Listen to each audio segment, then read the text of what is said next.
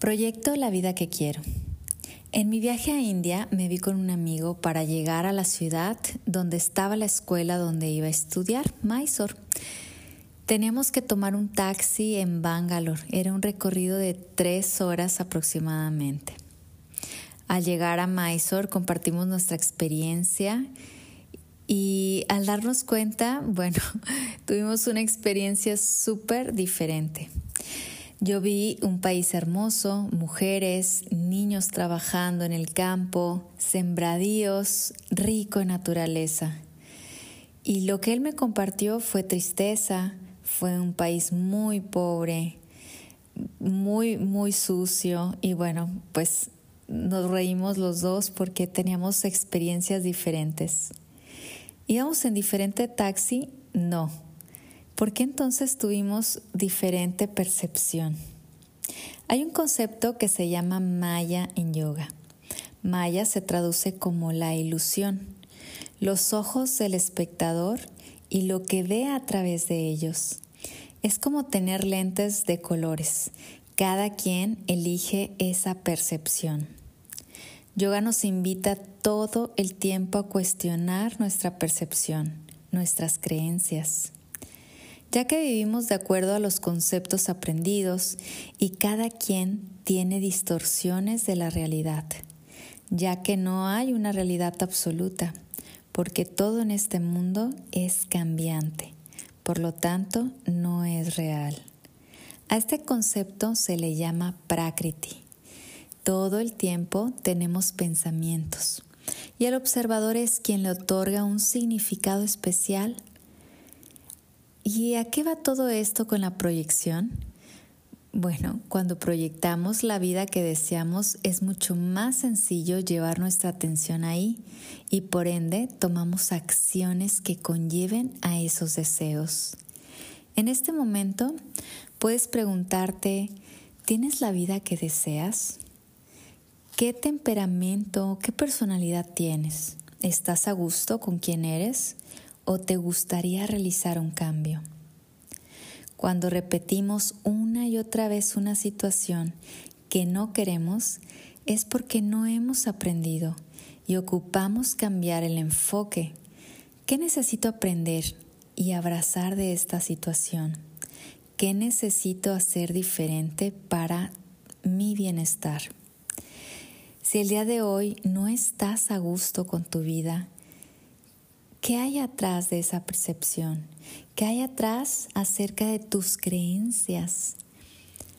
Tenemos la creencia del sacrificio y del sufrimiento, creencias de los juicios, creencias que estamos separados de los demás. Incluso pensamos que si tú tienes, yo no tengo.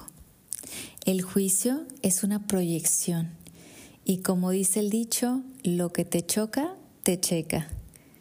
Pregúntate esto que te molesta de los demás, ¿en qué lugares de tu vida lo practicas? Si sientes que alguien te mintió o te hizo daño, observa en qué lugares has mentido o en qué lugares has hecho daño. Dios, el universo, siempre nos da la solución y el poder de co-crear tu vida.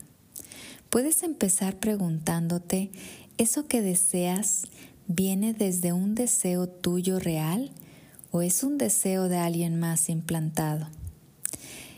Es aquí donde cuestionamos el deber ser, porque cualquier etiqueta que tú te pongas no existe un deber ser. Tú elegirás con qué te quedas y con qué no te quedas eligiendo tu propio ser. Por eso es tan importante las prácticas de yoga como herramientas de autoobservación, de autoconocimiento. Tus mejores maestros siempre serán las personas que te rodean. Y la creencia de que tu percepción es la verdad es donde reside Maya, la ilusión. Todo el tiempo estamos proyectando la vida que tienes hoy es una proyección de la estructura mental adoptada de acuerdo a tus creencias. Entonces, si todo el tiempo estamos proyectando y tu vida puedes entretejerla a tus deseos, ¿cómo puedes empezar a hacerlo consciente? Te voy a pasar unos tips. El número uno es la mente del observador. Y esto es una práctica de yoga. No podemos cambiar lo que no nos damos cuenta que deseamos cambiar. No podemos sanar aquello que no conocemos. Es como si yo te dijera, mm, dale amor a esta persona y tú no la conoces, ¿se lo darías? Estoy segura que no.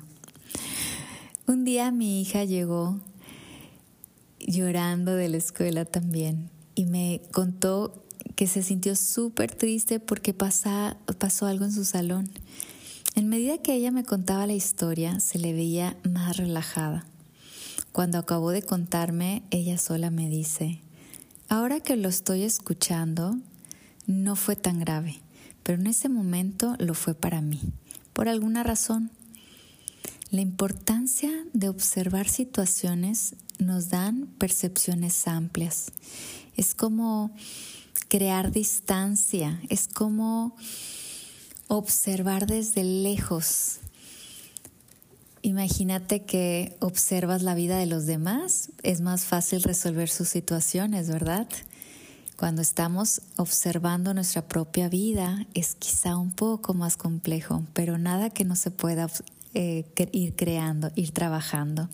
Y desde ahí va el punto número dos. Una mente sin entrenar no logra nada. La mente crea juicios y esta también es una práctica de yoga el no crear juicios ante nuestra práctica, sino vivir presente, sin juicios, encontrando justo el punto medio. La pregunta aquí no es lo que estás haciendo, sino cómo te sientes con lo que estás haciendo. Como en la práctica de yoga asanas, no es la postura en sí, el juicio que vas a crear, sino cómo te sientes en la postura.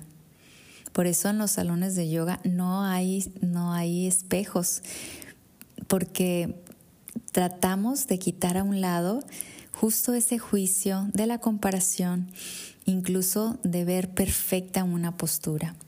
La postura perfecta siempre es la que tú elijas y se puede ver súper diferente a cada uno de los demás.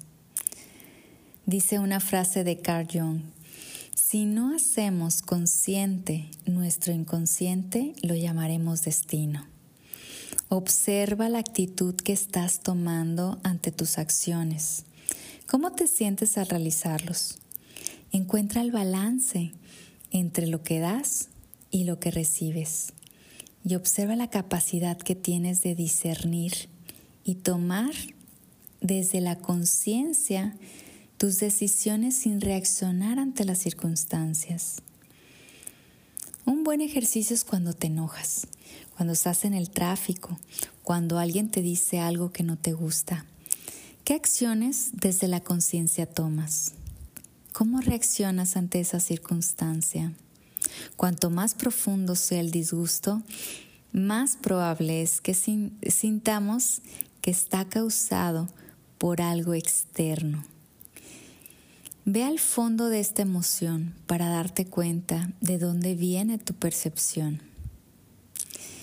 Y bueno, el último punto es una frase que también seguramente has escuchado.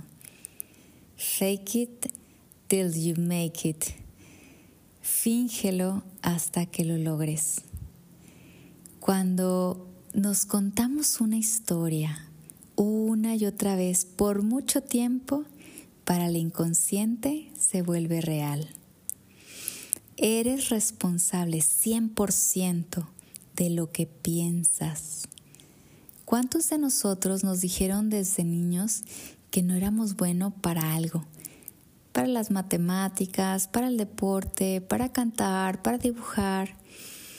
Y venimos cargando con esa etiqueta demasiado tiempo.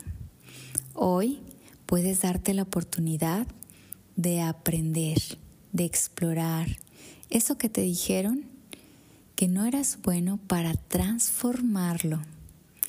Creamos nuestra realidad a partir de nuestros pensamientos. Ve creando una narrativa de tu vida con claridad. Eres el autor de tu historia, su protagonista.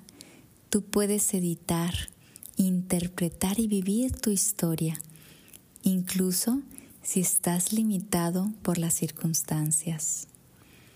El mundo es una pantalla.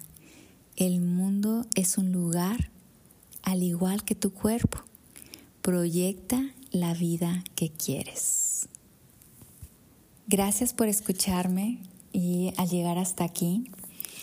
Te agradezco enormemente y si quieres compartir este podcast para seguir permeando este mensaje, nos ayudarás muchísimo a llegar a más personas. Nos escuchamos en el próximo podcast. Sadak Yoga transforma mi vida.